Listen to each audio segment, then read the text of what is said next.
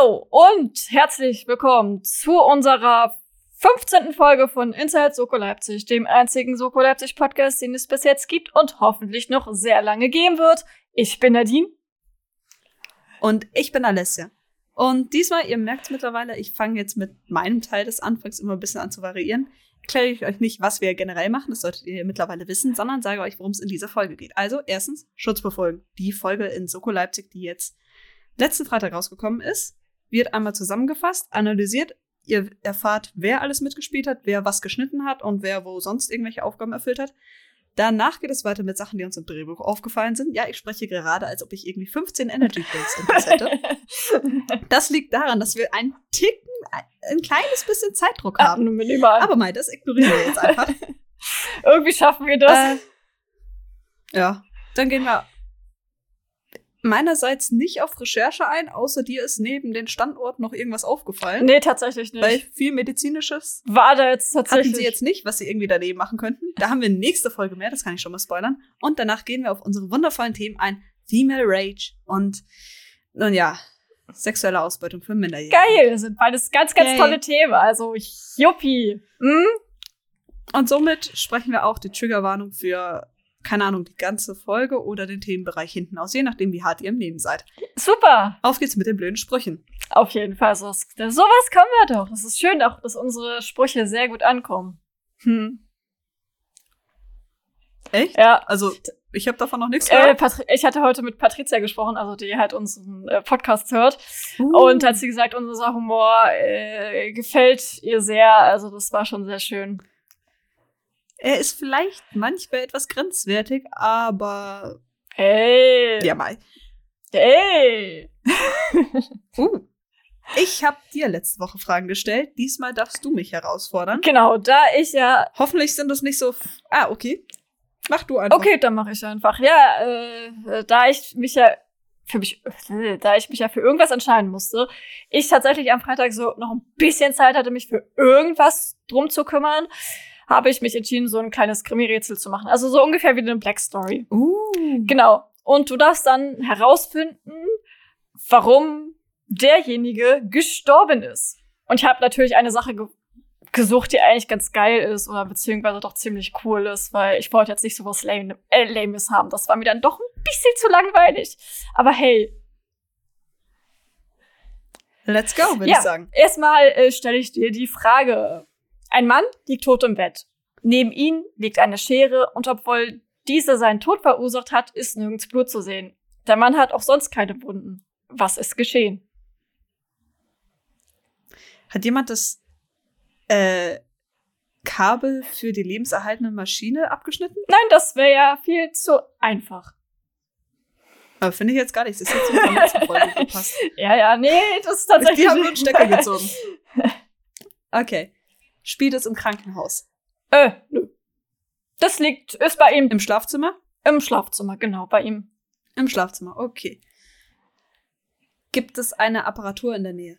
Äh, nö, eigentlich nicht. Also du weißt Also was meinst du mit Apparatur? nicht. Also ist einerseits sowas wie sowas medizinisches, Nein, nein. andererseits ähm, es gibt ja gewisse ich weiß es von True Crime Podcast, das muss ich jetzt hier erwähnen, ansonsten klingen meine nächsten Wörter meine nächsten Wörter echt bescheuert. Es gibt so gewisse Sex Sexpraktiken, in denen man sich selbst so aufhängt, dass man fast bis zur Bewusstlosigkeit äh, stranguliert wird und dann halt das Seil irgendwie abgetrennt wird oder sonst sowas. Oder man hat eine Partner, eine Partnerin dabei, die das dann loslässt. Ist es sowas? Nein, überhaupt nicht. Okay. Hat es, hat die Schere direkt mit seinem Tod zu tun? Äh, pff, nicht, ja, so im gewissermaßen. Weil jetzt fängt sie wieder rum zu an. Also, mit direkt meine ich, da wurde jetzt, keine Ahnung, ein Kabel durchgeschnitten. ja, direkt hat es damit, was damit zu tun, ja. Okay, es hat direkt, Hm? wurde, wurde ein Kabel Ein durchgeschnitten. Kabel wurde nicht durchgeschnitten, nein. Okay. Na, wahrscheinlich war es, sonst wäre es auch ein Teenager gewesen, bei dem man das äh, Ladekabel am Handy weggemacht hätte. Ui, ähm, nee, das wäre auch wieder Kabel. Wurde ein Seil durchgeschnitten? Äh, nee, ein Seil wurde auch nicht durchgeschnitten. Was kann man sonst noch durchschneiden? Naja, es, es gibt halt so gewisse Betten, weißt du? Oh, ist es ein Wasserbett? Und er ist drin ertrunken? Ja. das ist sehr Oh mein Gott, geil. Ja, geil. das ist, Okay, also nicht geil. Schade für den Mann, aber steht in dem Rätsel drin, ob er es selbst gemacht hat oder ob es ein das Mord war ein Mord Wenn tatsächlich. es ein Mord wäre, wäre es. ja, Uh, das ist, das ist richtig perfekt. ich, ich fand das halt so richtig, also, das ist echt asozial. ja, aber ich fand halt das voll geil, weil ich mir sagte, es ist halt nicht so ein typisches dämliches Rätsel, weißt du, das ist schon eigentlich ganz geil, weil es halt auch mal was Ja. anderes ist und doch ein bisschen derbe, aber wir stehen ja hier auf der Also, Humor. ich denke halt. ich denke halt, wenn du so. Die drei schrecklichsten Arten zu sterben, die ich mir vorstellen kann, ist am lebendigen Leib zu verbrennen, lebendig begraben zu werden und dann so nach und nach zu ersticken oder zu verhungern oder was eben als erstes kommt. Oder halt zu ersaufen. Das wäre auch nicht so nee, geil. das möchte ich auch nicht unbedingt. Vor allem wenn in seinem eigenen Bett. Ups. Ja, mal im eigenen Bett sterben, finde ich dann wieder ganz Naja, er ist ja in seinem eigenen Bett ungefähr gestorben. Ja, aber er ist ersoffen. ja, das stimmt auch. Das ist ähnlich wie wenn du in deinem eigenen Bett stirbst, weil du dich erbrochen hast, weil du so viel gesoffen hast. Und du dann halt an deinem Erbrochenen. Das ist auch Aspirierst. super lecker. Hm? Ja. Ja, Wundervoller Start in die Folge. also die Folge ist auch, wird bestimmt auch richtig überhaupt nicht deprimierend. Nein, natürlich Ist ja nicht so, dass ich, ist ja nicht so, dass ich tatsächlich Traumatherapie, Utensilien und Methoden rauspacken musste, um die scheiß Recherche zu betreiben. Aber mei. Hilf! Ich sag nur, Marco, Gr Marco Giernt hat sich wirklich ins Zeug gelegt. Ich finde es mal so schön, wie du immer noch Marco Grind nennst. Du im Rettung, also, du weißt doch, was Wundgrind ist, oder? Ja, klar. Ich habe ihn früher auch so genannt. Ja. Das hat sich dann irgendwann geändert, als wir dann, also das war so den ersten, im ersten Jahr oder so, da hat mich auch niemand aufgeklärt und weil es anscheinend auch niemand wusste und dann, ja, dann halt, so habe ich auch immer Marco Grind gesagt. Aber hey, jetzt, Also, ich meine Marco Girt. danke. Wer, wer fängt ja, Ja. jeder fängt mal klein an, also Wie groß bist du eigentlich? äh, an die 1,60. Huh. Sei du mal leise, ich bin 1,74. ja, ja, ich weiß, ich bin immer klein. Ich werde auch nicht größer. Das war, Aha. das war sehr witzig, weil mir, ich wurde heute vom Polizisten gefragt, ob das tatsächlich mein Ausweis ist, beziehungsweise seit wann ich den nicht mehr erneuert habe, weil da immer noch dran stand 1,70. Und seine Kollegin war halt genau 1,70 und ich konnte ja halt ein bisschen auf den Kopf schauen. auch geil. Also, wie lange haben sie ihren Ausweis nicht korrigiert? Ähm, Der muss dieses Jahr erneuert werden. Nächstes also Jahr. meine auch nächstes Ist ja Jahr. nicht mehr so lang hin. Uh. Ja, ähm, Ja, du bist dran. sollen wir eigentlich mal anfangen? Ich würde mal sagen. Ich bin dran. Ja. Okay. Dann geht es los. Die Zusammenfassung zu Schutzbefohlen. Ich versuche etwas langsamer zu sprechen, aber ich habe immer noch so viel Adrenalin vom heutigen Tag, dass es vielleicht etwas kompliziert werden könnte. Nach Hause kommen. Für die meisten ist es etwas Schönes, doch diesen Freitag wurden uns zwei Arten gezeigt, die nicht so gut sind. Erstmal ein Schwesternpaar, welches, nichts hätte äh, welches nicht hätte unterschiedlicher sein können. Dann eine Journalistin, die wortwörtlich für ihre Arbeit starb. Zu dem ersten haben wir noch keine wirklichen Informationen. Doch dafür zur Journalistin. Silke Becker war am Abend kurz nach ihrem Einkauf stranguliert worden. Das Türschloss ist zwar abgerissen, doch sonst sind keine anderen Einbruchsspuren zu vorhanden. Ähnlich wie beispielsweise auch der Laptop der Journalistin. Neben, neben sich selbst scheint Silke nur ihren Chef zu haben. Der Chefredakteur Redakteur einer Zeitung. Irgendwie habe ich selbst beim viermal Schauen noch nicht rausgefunden, für welche Zeitung der arbeitet. ich tatsächlich auch nicht, aber ich habe ganz andere Dinge gefunden. Ich wirklich, ich bin gestern, gestern bin ich ein bisschen durchgedreht wegen den ganzen Locations. Ich habe gekreischt vor Freude. Aber hey, wenn Zumindest kreischt du vor Freude. Ich habe die letzte Woche gekreischt, weil erstens mein Laptop meine ganzen mm, Ut- Utensilien gelöscht hat und alles drum dran, aber weiter im Text. Das habe ich tatsächlich hier nirgendwo in meinem Skript reingeschrieben, aber weiter im Text. Mein Lieblingssatz. Der Chefredakteur der Zeitung, für welche sie arbeitete, ist nämlich so der, die einzige Person, die sie in ihrem Umkreis hat, außer sich selbst. Somit ist er dann auch derjenige, mit dem sich Ina und Kim gerne unterhalten möchten. Dass sie dafür in einen See fahren müssen, hatten sie vermutlich nicht erwartet. Und dann war der, war der ganze Aufwand auch noch für die Katz. Laut dem Redakteur hatte sich die Frau beurlauben lassen, um an einem eigenen Projekt zu arbeiten. Bei diesem handelte, handelte es sich übrigens um einen Blog, in welchem sie über ein illegales Bordell in, pa Bordell in Paunsdorf schrieb. Im Michel wurden Minderjährige zur Prostitution gezwungen, bevor eine Polizeieinheit vor zwei Jahren den Laden hat hochgehen lassen. Sonderlich viel kam jedoch nicht hervor, was der Oberkommissar Rolf Gerber, den Namen könnt ihr euch übrigens merken, ihnen gegenüber erzählt. Die Mädchen waren zu verängstigt gewesen, um auszusagen, und auch die Presse hatte damals nicht angebissen. Wer stattdessen ein Ergebnis für, diese, für das Team hat, ist der werte Herr Rettig. Er kommt mal wieder, um das, den ganzen verrückten Haufen zu retten. Wie Dieser immer. konnte nämlich herausfinden. Ja, natürlich. Dieser konnte nämlich herausfinden, dass eine gewisse Britta Welting Becker eine SMS gesendet hatte, die nicht so freundlich klang.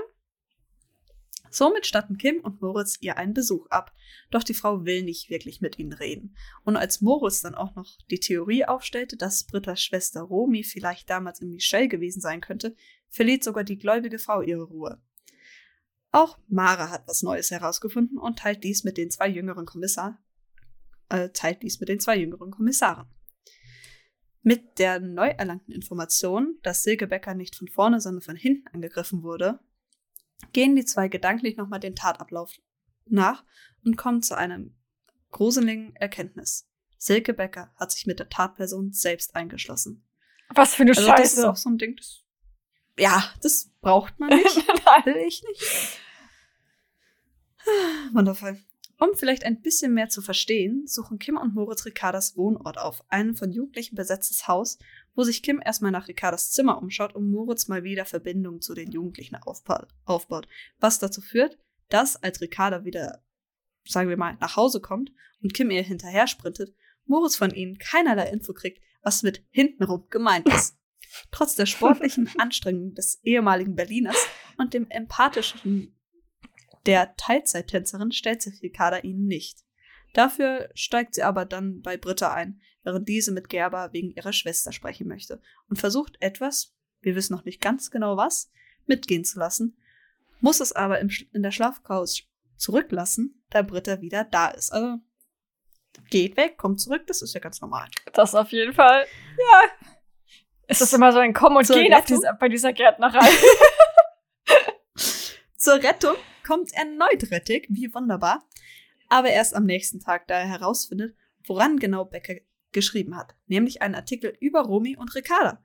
Ah, und außerdem hatte Becker mit, der Che- mit dem Chefredakteur eine Affäre, bevor sie ihm vor vier Monaten verbot, ihre Wohnung wieder zu betreten, weil er ihr verboten hat, über Michelle zu schreiben. Du hast gemerkt, ich habe vielleicht die Pronomen verwechselt und deswegen musste ich jetzt etwas improvisieren. Macht nichts. Da Moritz ja schon zuvor gezeigt hat, wie talentiert er im Sticheln von Leuten ist, schicken sie ihn nun vor, um etwas aus dem Redakteur herauszuholen, während Ina Britta informiert. Ich habe einen Teil übersprungen. Wunderbar. Während euch jetzt fragt, was eigentlich gemeint war, hole ich den wieder hervor. Natürlich waren die Kommissare nun mit diesem Mann sprechen. Ist ja klar. Aber dieser trägt halt nicht unglaublich viel zur Klärung bei, bis er eben das Verhör verlässt und dann panisch jemanden anruft. Wer wissen wir nicht. Und dabei von Kim beobachtet wird. Ganz sicher, die stand da nicht einfach draußen so, hm, lala, ich habe jetzt nichts zu tun, weil sie raucht ja nicht. Die wusste, was passiert. Sie folgen ihm nun also und wir entdecken die zweite Leiche in dieser Folge, aufbewahrt in einem Fass voll Katzenstall. Das ist auch so geil. Das ist. Und es ist tatsächlich eine häufig angewandte Methode, weil damit kannst du erstens verhindern, dass die Leiche stinkt, zweitens, dass sich da diese komischen Leichenflüssigkeiten, Mm, ach so. das heißt, dir das abhaut. Was halt unpraktisch ist, die Leiche ist sehr lange erhalten und du kannst dann auch relativ leicht als Rechtsmediziner oder Rechtsmedizinerin, also Rossi und Mara hätten da ihren Spaß, die Todesursache feststellen. Ich höre zu viel Dr. Zockers. du, man bekommt auch manchmal zu viel mit. Weiter im Text. Da Moritz, jetzt fühlt ihr euch ein bisschen, als ob ich ein kaputter Plattenspieler wäre, da Moritz ja schon zuvor gezeigt hatte, wie talentiert er im Sticheln von Leuten ist, schicken sie ihn nun vor, um auch etwas aus dem Redaktor herauszuholen, während Ina Britta informieren muss. Doch der Redakteur macht genau das, was auch intelligent ist, wenn man von der Polizei verhört wird und verlangt seinen Anwalt. Weswegen die Ermittler wieder etwas blöd dastehen. Besonders als dann auch noch Ricarda in Begleitung eines Streifenpolizisten auftaucht. Ist auch ein geiles Bild. Du hast gesagt, ja, wir haben keine Beweise. Ui, da kommt unsere Polizei reingelaufen. Wow. Ähm, ähm, ähm, Drehbuch. Nein. Kims Bemühungen, Ricardas Sympathie zu erlangen, zahlen sich nun tatsächlich aus. Schließlich erzählt sie ihr, was vor zwei Jahren alles passiert ist. Gemeinsam mit Romy war sie von zu Hause abgehauen und einige Zeit später von jemandem am Hauptbahnhof angesprochen worden, ob sie nicht gerne in einer Mädchen-WG leben wollte. Diese WG entpuppte sich dann aber als das Michelle. Und wie es bei solchen Kotzaktionen eigentlich immer ist, finden zwei Gäste, ich habe hier jetzt Anführungszeichen verwendet, die Mädchen sehr interessant und buchen sie zusammen. Ein Redakteur und ein Polizist beides eigentlich Polizo äh, beides eigentlich Polizoze, beides eigentlich Alles Berufe, beides Polizisten, weißt du. nee. Ein Redakteur und ein Journalist, beides eigentlich Berufe, die zur Bekämpfung solcher Sachen sorgen sollten. Und genau da war ich dann wieder der Überzeugung, ich werde mir, also ich werde an diese eine komische Mädchen-WG hier in München keine Nachricht schreiben, ob ich nicht vielleicht da ein Zimmer kriegen würde. Äh, äh, vergiss es. Du lieber 20 Quadratmeter für 200, äh, 200 Euro, das wäre illusorisch. 700 Euro? ja. Als das. Dann mache ich halt vielleicht neben Rettungsdienst noch einen weiteren Job. Ist ja nicht so, als würde ich von 7 Uhr bis 17 Uhr dann arbeiten müssen. Um irgendwie rauszukommen, filmen die Mädchen diese zwei Kotzbrocken und versuchen eigentlich den Redakteur zu erpressen, doch statt ihm taucht dann später halt Gerber auf, was die Geschichte für Romy nicht gut ausgehen lässt. Ich Boah, ich hatte echt Mitleid mit dem Mädchen. Mhm, ich auch. Dieses Video existiert übrigens noch und wird gerade von Britta angesehen, welche den Laptop in der Schlafcouch gefunden hatte, die nun auf ein Telefonat tätigt und den werten Herrn Kommissar Gerber zu sich ruft. Gerber kommt natürlich auch sofort, schließlich muss er ja die Spuren beseitigen und ich muss ehrlich sein, ich bin tatsächlich mal froh, dass Ina und Kim nicht schnell genug waren, um die Erfüllung des Sprichworts Auge um Auge zu verhindern. Der Mann hat zwei unschuldige Frauen getötet. Da kann Gott, falls es ihn überhaupt gibt, Britta sicherlich verzeihen. Das auf jeden Fall. Ja, äh, irgendwas wollte ich sagen. Ich habe es komplett vergessen. Vielleicht meinen eigentlichen Abschlusssatz, den mein wundervoller Computer gelöscht hatte. Bye bye, Pedophile.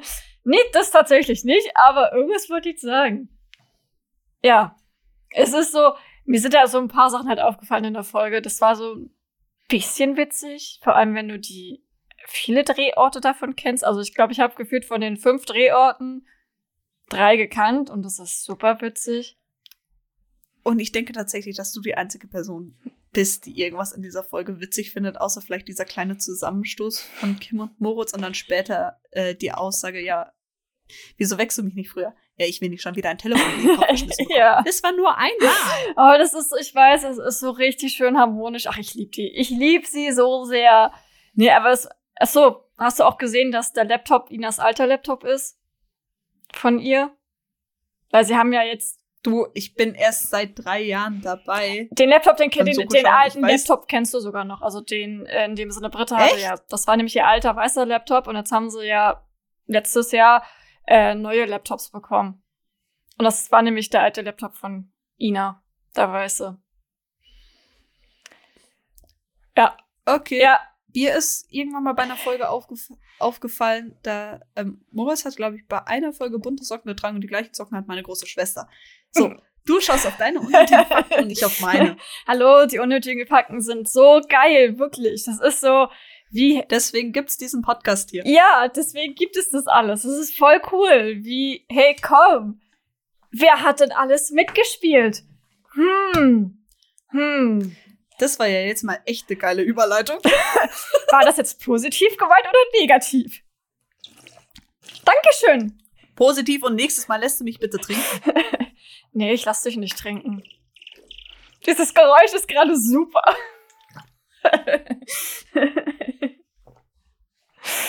ich sag nur, viel Spaß beim Schneiden. Mhm. Ja, Also, Ine Zimmermann wird gespielt von Melanie Marschke. Was für ein Wunder. Das hätte ich jetzt nicht gedacht. Und du? Ich auch nicht. Und weißt du, wer Kim Novak gespielt hat? Nee. Amy Musso. Krass. Und da gibt's ja noch so einen dritten Wow. im Team. Ja, wie heißt der nochmal? Hm. Als ob ich Moritz vergessen würde, ernsthaft. Moritz Brenner, gespielt von Johannes Hendrik Langer. Genau. Und der vierte im Bunde hat die Folge geschrieben. Also nicht Jan, sondern Marco. Der war diesmal hinter der Kamera. Also, Und ich muss ehrlich sein, das Drehbuch war echt geil. ja. Äh, genau. ich musste gerade überlegen. Wie rede ich nochmal? So, dann war ja auch wieder die liebe Dr. Mara Stein dabei, die gespielt wird von Judith Serbruck. Und natürlich Lorenz Rettich, gespielt von Daniel Steiner. Mein Gott, da sind voll viele Leute da. Ich freue mich auch nicht auf nächste Woche, die ganzen Namen vorzulesen. Du wirst echt keinen Sauerstoff kriegen, weil du die ganze Zeit reden musst. Oh, es ist so grauenhaft, wirklich. Obwohl ich mich da tatsächlich Dafür- nächste Woche ein bisschen aufregen werde, aber ja. Ich habe die Folge schon geschaut. Wir haben schon gestern darüber diskutiert, dass du eher gegens Vorschauen bist. Ich brauche die Zeit, weil ich darf zusammenfassen, ich darf uns die Themen überlegen. Außerdem bin ich zu neugierig, als dass ich dann eine Woche warten könnte, wenn die Folge ja schon potenziell anschaubar ist. Ich habe dazu gar nicht die Zeit. Und ich bin auch einfach froh, Ich habe theoretisch auch nicht die Zeit. Ich schlafe halt weniger. Ist jetzt auch nicht so, als würde ich super viel schlafen. Also Das ist wirklich auch nicht. so, äh, dann machen wir mal weiter. Weiter am Text. Genau, äh, mit Britta Welting und gespielt von Eva Löser. Ricarda Bach. Ricarda Bach. Oh mein Gott, ich habe gedacht Ricarda Barsch, aber hey, okay. Wird gespielt von Lilly Barschi. Deswegen habe ich gedacht an Barsch. Genau, Rolf Gerber, super unsympathischer Mensch. Um es nochmal nett auszudrücken. Nein. gespielt von Jens Münchnow. Ähm, Jens Keller, gespielt von Max Urlacher. Patrick Baumgart Baumgarten, ich will mal Baumgartner sagen. Äh, Patrick Baumgarten, gespielt von Raphael Zari. Silke Becker von Anja Taschenberg und Romy Welting von Linda Rohrer. So, das waren viele Namen. Geil. Hm, ich habe es folgen noch es mehr. folgen noch mehr, genau, nämlich im Stab. Und da habe ich noch zwei Namen dazu geschrieben, weil ich fand es irgendwie blöd, die Ausstattung dazu auch mal nicht zu benennen. Und genauso wie das Kostüm, das finde ich immer so ein bisschen affig, dass die nicht benannt werden. Das Kostüm war diesmal richtig geil. Deswegen habe ich es auch mal mit reingeschrieben. Genauso auch wie die Ausstattung. Hätte noch nicht hinzuschreiben können, aber ich mache das dann ab nächster Woche, dass ich dann mal alle Departments mal runterschreibe, weil ich finde das, ich finde das so affig, wirklich, dass dann Schnitt drinne ist. Ich warne euch vor, nächste Woche ist nicht nur bei der Soko lange. Nee, sondern wahrscheinlich auch bei uns. Genau, Regie hat äh, Franziska Jahn geführt. Ich will, ich nenne sie halt immer Franzi. Natürlich der Autor von dem Drehbuch. Hm? von der Folge. Marco Goeth, das wissen wir schon. Der Kamera hat Matthias Papenmeier gemacht. So much love für seine Bilder. Äh, genau. In Schnitt war Patrick Obacht. Dann haben wir die Musik von George Kochbeck, auch schon ewig lange dabei. In der Ausstattung haben wir Matthias Mücke und halt natürlich Holger als Innenrequisiteur und außen war Jörg Schade, das kann ich sagen. Das habe ich nämlich noch nachgeguckt. Und äh, Kostüm haben wir Saskia Richter Hase. Ich war es, oh Gott, diese Pause, das tut mir so leid. ja, Du dafür, dass du das ganze Zeug gestern und heute zusammengetragen hast, Chapeau. so, äh, wir fangen jetzt nochmal, was ich noch jetzt gerne nochmal mache, sind jetzt nochmal die Quoten. Die da sind äh, ist 4,79, also noch ein klein wenig weniger als letzte Folge. Aber dennoch würde ich mal nicht sagen, dass es wenig sind. Aber trotzdem nochmal so ein kleiner Appell. Live-Schauen ist wichtig, weil Quoten zählen immer noch. Also, danke. Nochmal so ein kleiner Appell. Da kann ich jetzt mal ganz kurz einhaken. Und das ist auch so schon mal eine kleine Hinleitung, was ich, was ihr nächste Woche von mir erfahren werdet. Ist ein bisschen schwer, wenn deine Eltern sagen, die öffentlich-rechtlichen bringen nur Scheißdreck. Ja, das glaube ich. So, und dann habe ich nochmal so eine kleine Einordnung der Folge, weil, wie ihr vielleicht bemerkt habt, ist die Dynamik der des Teams, würde schon sagen, der Folge, äh, doch ein bisschen anders. Und äh, diese Folge spielt in dem Drehblock von Joella Minascha Das Leben ist kein Ponyhof. Und würde rein theoretisch Anfang dieser Staffel oder eben Anfang der letzten Staffel spielen. Und nach dem Produktionscode äh, würde sie vor Minascha spielen. Nur zur kleinen Einordnung, das erklärt dann hoffentlich so einiges. Ich wusste es, ich wusste es. Ich habe letzten Freitag, vorletzten Freitag, dir geschrieben, ja. zwei Fragen. Erstens, die beantwortest du gleich, die Frage nehme ich dir jetzt nicht verjagt. Zweitens, diese Folge kommt nicht aus dieser Staffel. Woher kommt sie? Ja, genau so ist es. So, dann fangen wir mal an. Also in der Folge gab es drei Songs. Ich habe mich vor allem mit dem einen Song ein bisschen weniger, äh, bisschen weniger, wow, mir gehört, ein bisschen mehr beschäftigt. Und das ist Befiehl du deine Wege von Paul Gerhardt von 1653 in der fünften Auflage von Johann Krügers Gesangsbuch das erste Mal aufgenommen worden. Tatsächlich habe ich das schon mal im Schulchor gesungen. Super. Und natürlich ist dort ziemlich geistig. Würde ich mal so sagen, geistig. Hm? Und äh, der liebe Paul Gerhard ist äh, der Löge. Oh Gott, sorry. und er lebte halt den 30-jährigen Krieg mit, mit auch eben der Pest und hatte halt Verpflichtung. Und diese Verpflichtung waren in dieser Zeit Hoffnung und Mut zu schenken. Sehr, sehr geil, oder? Es, ist, es passt aber sehr, sehr gut. Und die erste Strophe ist natürlich wichtig, da sie ebenso mit Befehl du deine Wege beginnt, wie auch Brechts Gedicht tatsächlich. Äh, zu drehen treten hier auch die Worte Wolken, Luft und Winde auf und im Lied wird beschrieben, wodurch sie sich bewegen. Und wodurch bewegen sie sich? Natürlich durch Gott. Was für ein Wunder. Es ist toll, oder? Er lenkt sie genauso, wie auch er die Menschen lenkt. Das ist, das ist alleine schon dieser Satz kotzt mich so tierisch an, aber okay. Äh, du weißt, dass ich eher atheistisch angehaucht bin? Du, ich auch. Also, das liest Okay. Eine komplette Atheistin, Gut. also danke. Äh. du, äh, ich saß zwölf Jahre lang äh, im Religionsunterricht, zuerst katholisch, dann evangelisch, weil ich mir dachte, ich krieg da die besseren Noten. Schlussendlich war Rallye mein schlechtestes Fach im Abitur. Super! Danke Gott. Nicht. Ja.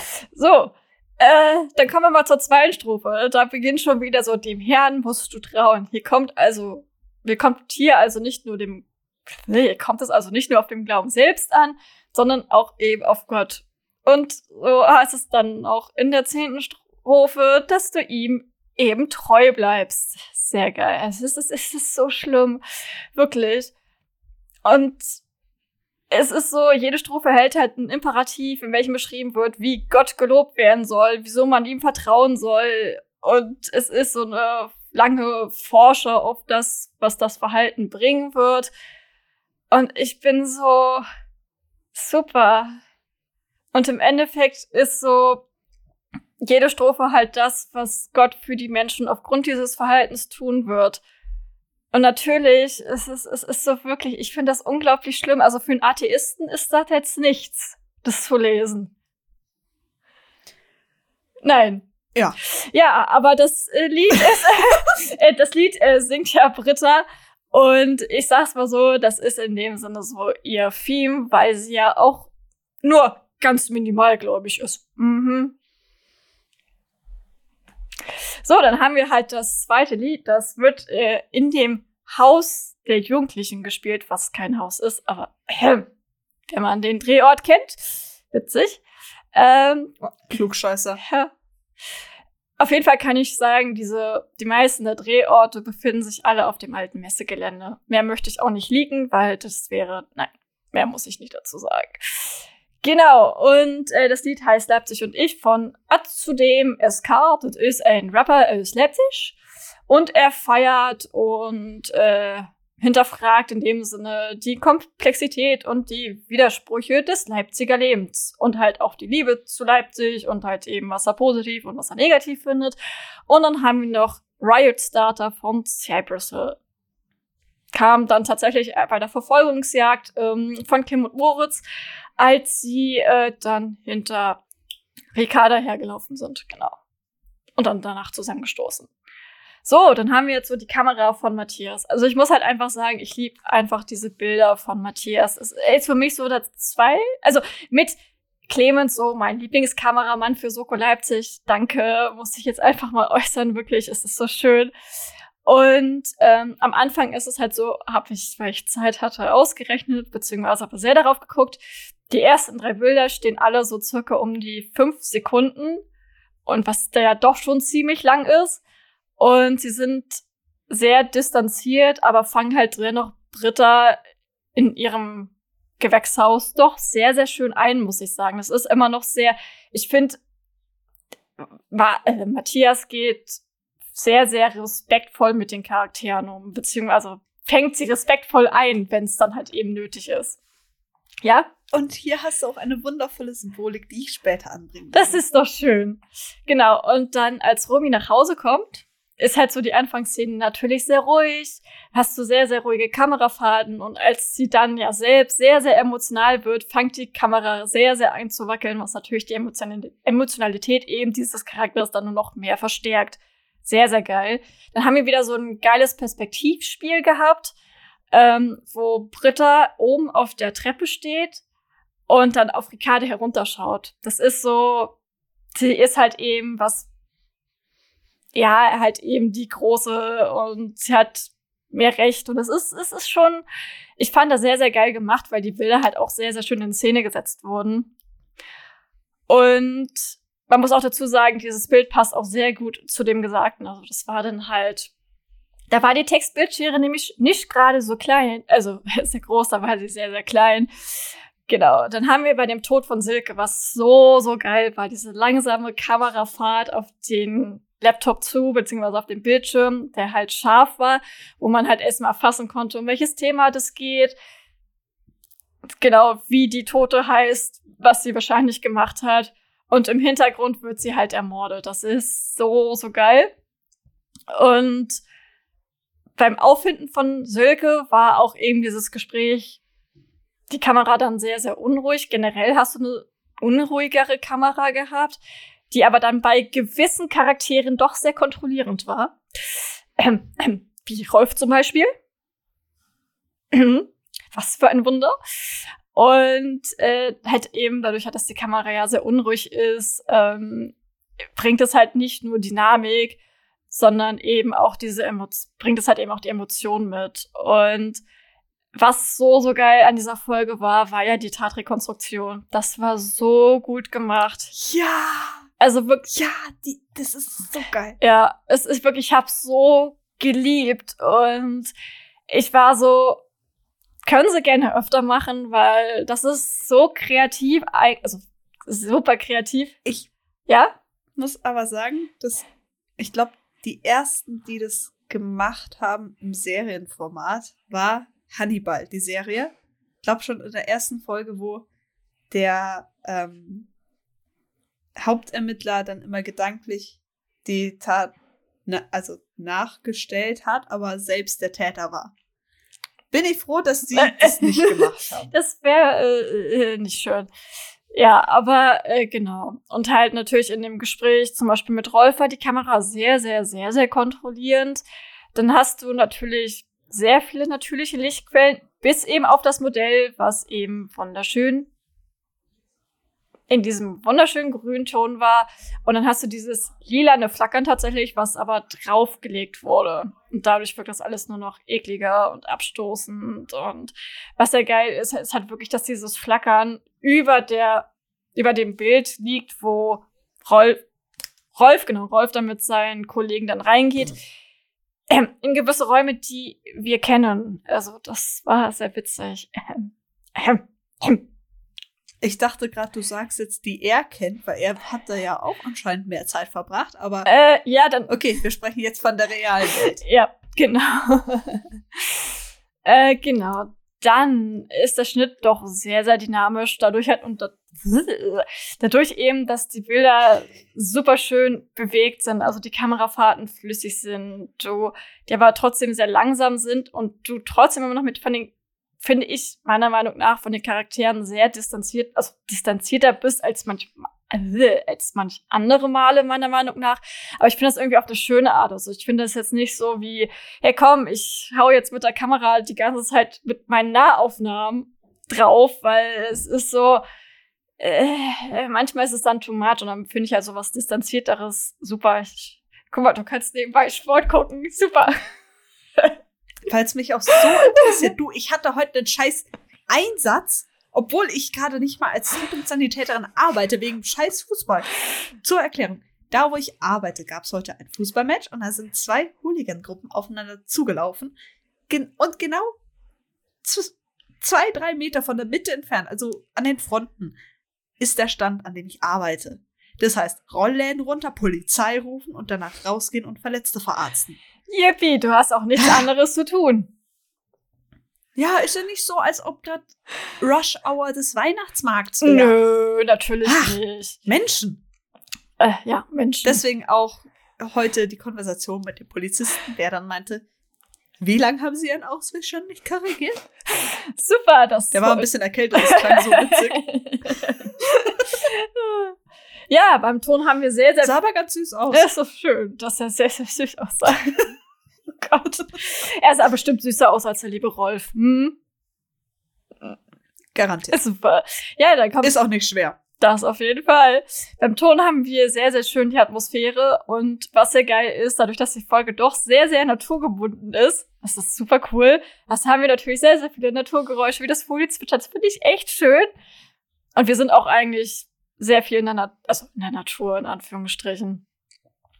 Ich fand bei dem Bordell es ist, oh Gott, wenn man das halt weiß, es ist super schwer, das alles zu erzählen, weil es ist so, wenn man halt die Räume selbst kennt, ist das für mich so, mm, ja. Guck, manchmal ist es ganz praktisch, dass ich keine Ahnung habe. Ja, das ist wirklich manchmal ganz praktisch. Warte, was? Ich habe gesagt, das ist wirklich manchmal ganz praktisch. Ja, ja, ja. Ja. Ich habe dich sogar so bezeichnet, als ob ich von nichts eine Ahnung hätte. Auch geil. Ach, du meinst, dass du. Hm? Ich kann Sternchen falten. Und ich weiß, dass diese Musik sehr atmosphärisch war und dass die Schreie der Mädchen halt schön unterdrückt, also schön unterdrückt waren. Schön. Also auf jeden Fall sehr unterdrückt waren und sehr dumpf waren und durch dieses Brummen des Basses von der Musik eben doch sehr, sehr sehr, sehr unheimlich und dadurch wirkte das eigentlich nur noch sehr krass das, das Schöne ist, ich habe geschrieben, es verkrassert die Situation. Mir ist das Wort einfach nicht eingefallen. es verstärkt die Atmosphäre der Situation. Nee, es verkrassert die Situation. Es verstärkt die Stimmung. es verkrassert die Situation. In Ordnung. Genau. Es ist nicht nur Scheiße, es ist Scheißerei. Es ist am scheißesten. genau. Auch geile Aussage aus dem Rettungsdienst. Ja, wie schlimm ist es? Die Kacke am Dampfen wäre eine Untertreibung. Okay. Ja, und halt dadurch wird diese unmenschliche Situation nur noch mehr verstärkt. Da wusste ich dann das Wort wieder, aber ich wollte einfach verkrasser drinnen lassen, weil ich fand das so witzig. Und was ganz witzig war, war auch beim Ton, dass wir, ähm, dass in der Gerichtsmedizin diese Scheißohren von dem Licht zu hören war. Generell. Jetzt muss ich, jetzt muss ich kurz einhaken. Es gibt einen Unterschied zwischen Rechtsmedizin und Gerichtsmedizin. Gerichtsmedizin wurde während dem Dritten Reich verwendet ja. und hat hauptsächlich das bezeichnet, die Nachforschung an den Leichen aus den KZs. Das ist die Gerichtsmedizin. Und damals war die Gerichtsmedizin auch noch an das Gericht gebunden. Mittlerweile ist es die Rechtsmedizin und die Rechtsmedizin ist nur noch ans Recht, also an unser Gesetzbuch gebunden, nicht mehr an die einzelnen Gerichte. Das heißt, ein Rechtsmediziner kann tatsächlich auch gerichtsunab also unabhängige Entscheidungen treffen und spielt nicht immer dem Staatsanwalt in die Karten. Was in sehr vielen Fällen tatsächlich praktisch war. Das ist auf jeden ist Fall. Ist halt blöd, wenn du einen mm. ja. Fall hast, wo Polizei, Staatsanwaltschaft und Gericht alle auf einer Seite sind und alle gegen dich ermitteln und dabei hast du es nicht mal getan. Und äh. die Person, die die Hinweise hat, der Rechtsmediziner, hm, vielleicht dann mit dem Staatsanwalt essen geht. Ja, und auf jeden Fall ist es halt meist so, dass durch Leuchtstoffröhren oder durch LED-Lampen es anfangen kann zu surren, beziehungsweise zu summen. Mir ist es halt so unkrass, unfassbar krass aufgefallen. Das ist mir auch öfter nochmal aufgefallen. Ich so, Alter, wenn man halt das, dadurch halt wirklich, dass mein Apple echt geilen Ton abspielt, stelle ich halt das immer laut und höre dann halt alles. Und ich bin so, Alter, das fuckt mich ja schon fast ab, wenn man das halt laut hört. Ich höre seit den letzten drei Wochen. Tag ein, Tag aus. Weihnachtslieder. Ah, Ist auch nicht besser. Okay. ja, so, dann haben wir, was du herausgefunden hast. Ich bin sehr stolz auf dich. Das war echt schwer zu erkennen, diese bestimmte Wohnung. Ach, du kannst mich mal, ernsthaft. Woher ist sie denn? Woher kennen wir denn die Wohnung? Ich sehe dich. Ja. Und ich meine jetzt nicht nur, dass wir gerade FaceTime, sondern aus Ich sehe dich. Genau. Und wie Übrigens, warum mir die Wohnung in Erinnerung geblieben ist. Ich bin ja zurzeit auf Wohnungssuche. Hier in München findest du nichts, was irgendwie ansatzweise bezahlbar ist. Und ich habe mich dann tatsächlich auch mal in Leipzig umgeschaut, weil eigentlich wollte ich in Leipzig studieren. Jetzt ist aber ein bisschen kompliziert geworden.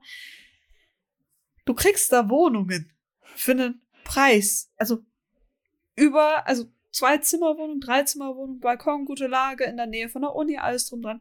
Kriegst du für einen Preis, wo du hier in München vielleicht eine Abstellkammer kriegst. Oder, was es tatsächlich gibt, das habe ich auf WG-Zimmer gesucht, gesehen, diese Anzeige. Platz in Doppelbett zu vermieten. das ist Für ja, 230 Euro. oh Gott, ist das unwürdig. Ja, das ist München.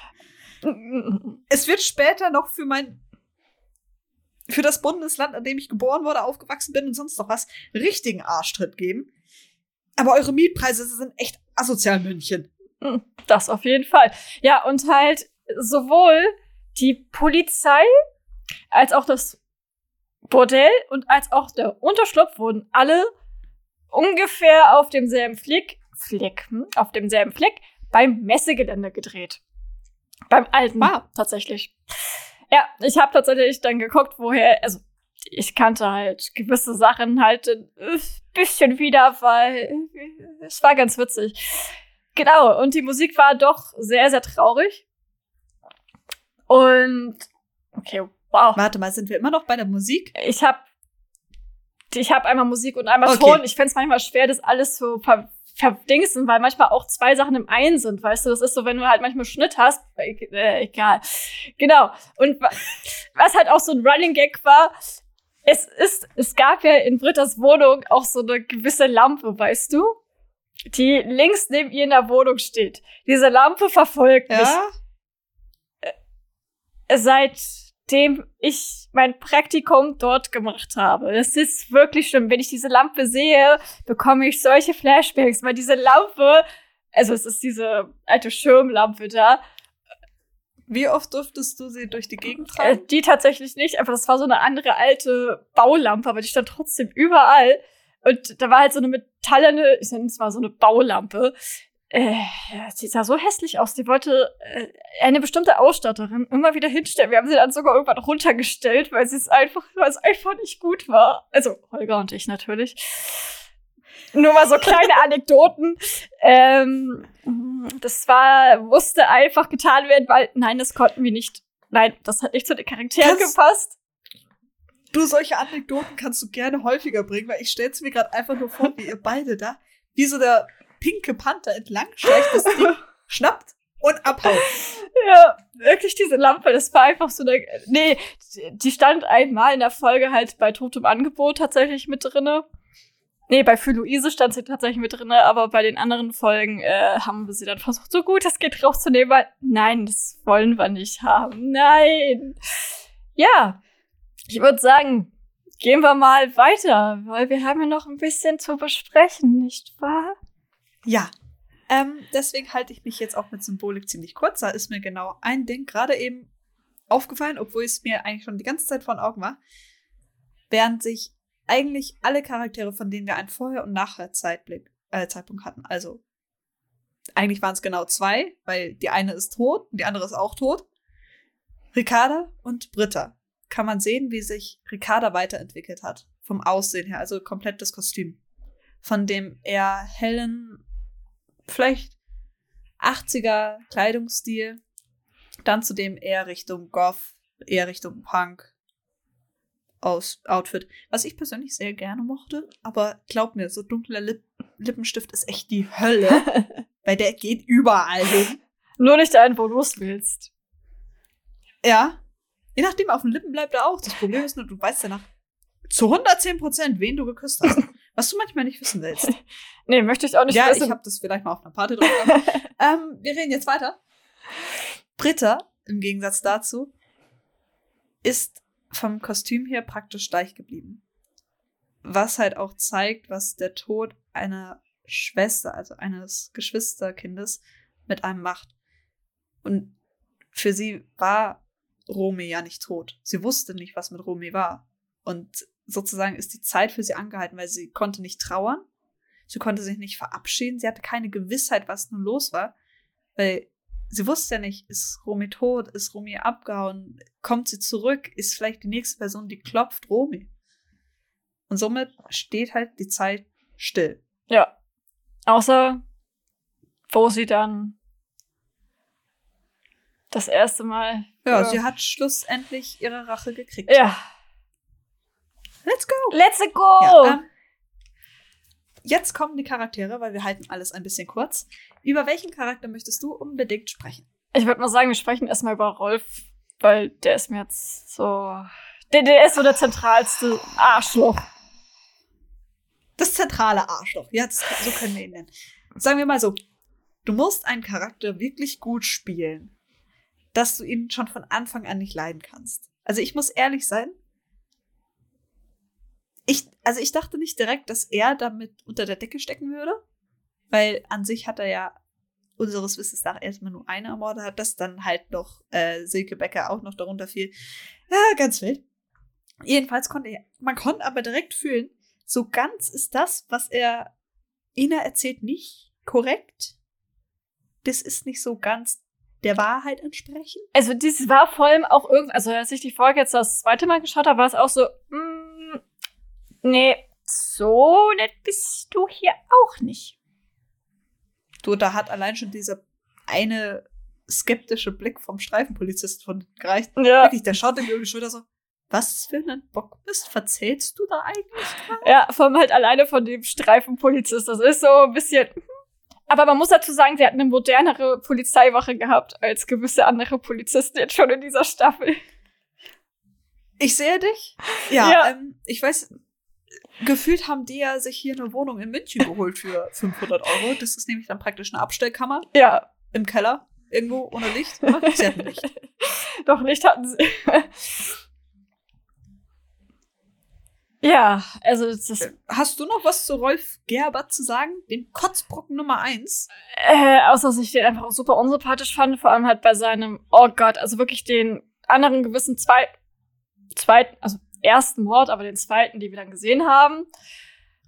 Alter. Ich fand diese Szene, Ich fand, ich fand's unaushaltbar. ich fand, ich fand das Video so schlimm. das auch, ja. Ich fand das Video, also, es muss, ah, also ich werde den Satz nachher nochmal wiederholen, aber solche Sachen sind halt Sachen, die angesprochen werden müssen, damit sich halt verdammt nochmal was ändert. Weil, wenn ihr nachher die Zahlen hören, hört, braucht ihr eh einen Kotzbeutel. ja. Was sagst du eigentlich zur Dynamik zwischen äh, Britta und Romy? Das ist eigentlich ganz normal. Also du hast halt die rebellische kleine Schwester und du hast die ältere Schwester, die versucht, irgendwie alles zusammenzuhalten. Das ist auf jeden Fall die sehr geistlich. Also ich, ich, habe immer so ein Problem mit solchen also Problem, das hört sich so blöd an. Ich, es ist super verständlich.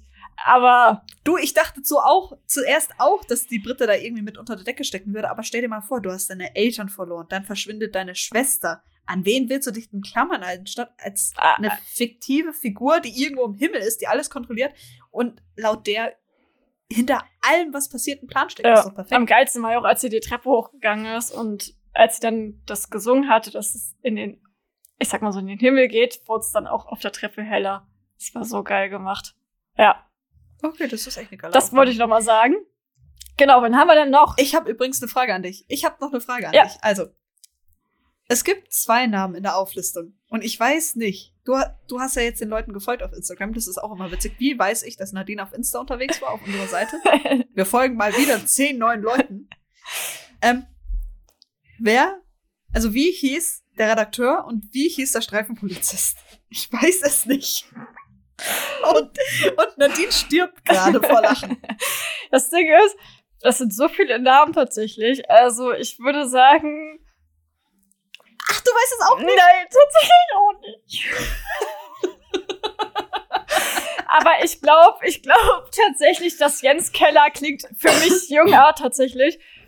Also Jens Keller, würde ich sagen, ist der jüngere von den beiden. Und ähm, Patrick. Du hast doch den Leutchen gefolgt, du musst es doch wissen. Ja, aber ich habe auch dann danach was anderes getan, muss ich dazu mal sagen. Ja, okay. Aber ich würde sagen, das war Jens. Ja, Oder? Ja, vermutlich ist Pat, also haben wir nicht schon wieder einen Streifenbullen namens Patrick. Das hoffe ich nicht. Erinnere dich an, ich sehe dich, der Mörder ist Patrick. Nee, ich, ich hoffe Patrick. es nicht. Ich würde jetzt gerne halt nachgucken mit meinem Handy, aber ich kann es schwerlich machen, weil es wird gerade benutzt. Ja. Ähm, muss mal noch irgendwas zum Charakteren sagen? Ich, ich hetz dich gerade echt, ich merke. Ja, ich weiß, du hetzt mich. Ja, auf jeden Fall, äh, was haben wir denn noch? Wir haben die Charaktere Kim und Moritz. Das ist sehr schön. Das ist toll. Sie waren ja dann noch nicht in der Beziehung. das heißt, dass da ähm, ja, das leichte Geflirte halt ein bisschen war. Das auf jeden Fall. Also nicht mal wirklich direkt Geflirte, es war halt wieder diese Best Friends Dynamik. Das war aber auf jeden Fall mal wieder erfrischend. Ich weiß nicht, irgendwie, oh, ich, ich weiß nicht. Und halt Moritz bringt halt immer diese, diese Leichtigkeit mit sich, das ist super schön. Genauso halt auch wie Kim. Und ja, du, dann kommt halt dagegen Ina, die halt wieder schön die mütterliche ist, die sich um sie kümmert, das ist, und dann trotzdem weiterarbeitet. Was haben wir dann noch gehabt? Ja, stimmt, das waren so. Ja, das war eigentlich alle, weil. Ich weiß nicht. Der werte Jan, beziehungsweise Marco saß ja hinter der Kamera. Ja, hinter der Kamera saß er ja nicht aktiv. Er hat ja nur das Drehbuch geschrieben. Ja. Genau, so, dann noch irgendwas Wichtiges, was wir vergessen haben? Nö, aber ich würde jetzt mal sagen, dass du mit deinem Thema anfängst. Ja, weil es ja auch so wenig ist. Hä? Ich habe tatsächlich angefangen. Du, ich habe doch zwei Seiten Text vor mir. Hm. Oh, scheiße. Nee, es sind nicht zwei, es sind drei. Ich habe zweieinhalb. Also, ja. Na, viel Spaß. Ja, ich habe tatsächlich dieses Thema Female Rage auch, auch dann tatsächlich geschichtlich und auf verschiedene Aspekte mir angeguckt auf jeden Fall. Ich habe nicht alles aufgeschrieben, weil sonst wäre es auch einfach too much. Das ist super viel. Und fangen wir dann mal an mit einem wunderschönen Zitat aus der Bibel. Es ist besser, in der Wildnis zu wohnen, als mit einer umstrittenen und wütenden Frau. Zur Hölle? Hi. Das ist aus der Bibel? Das ist aus der Bibel. Aus dem Alten Testament.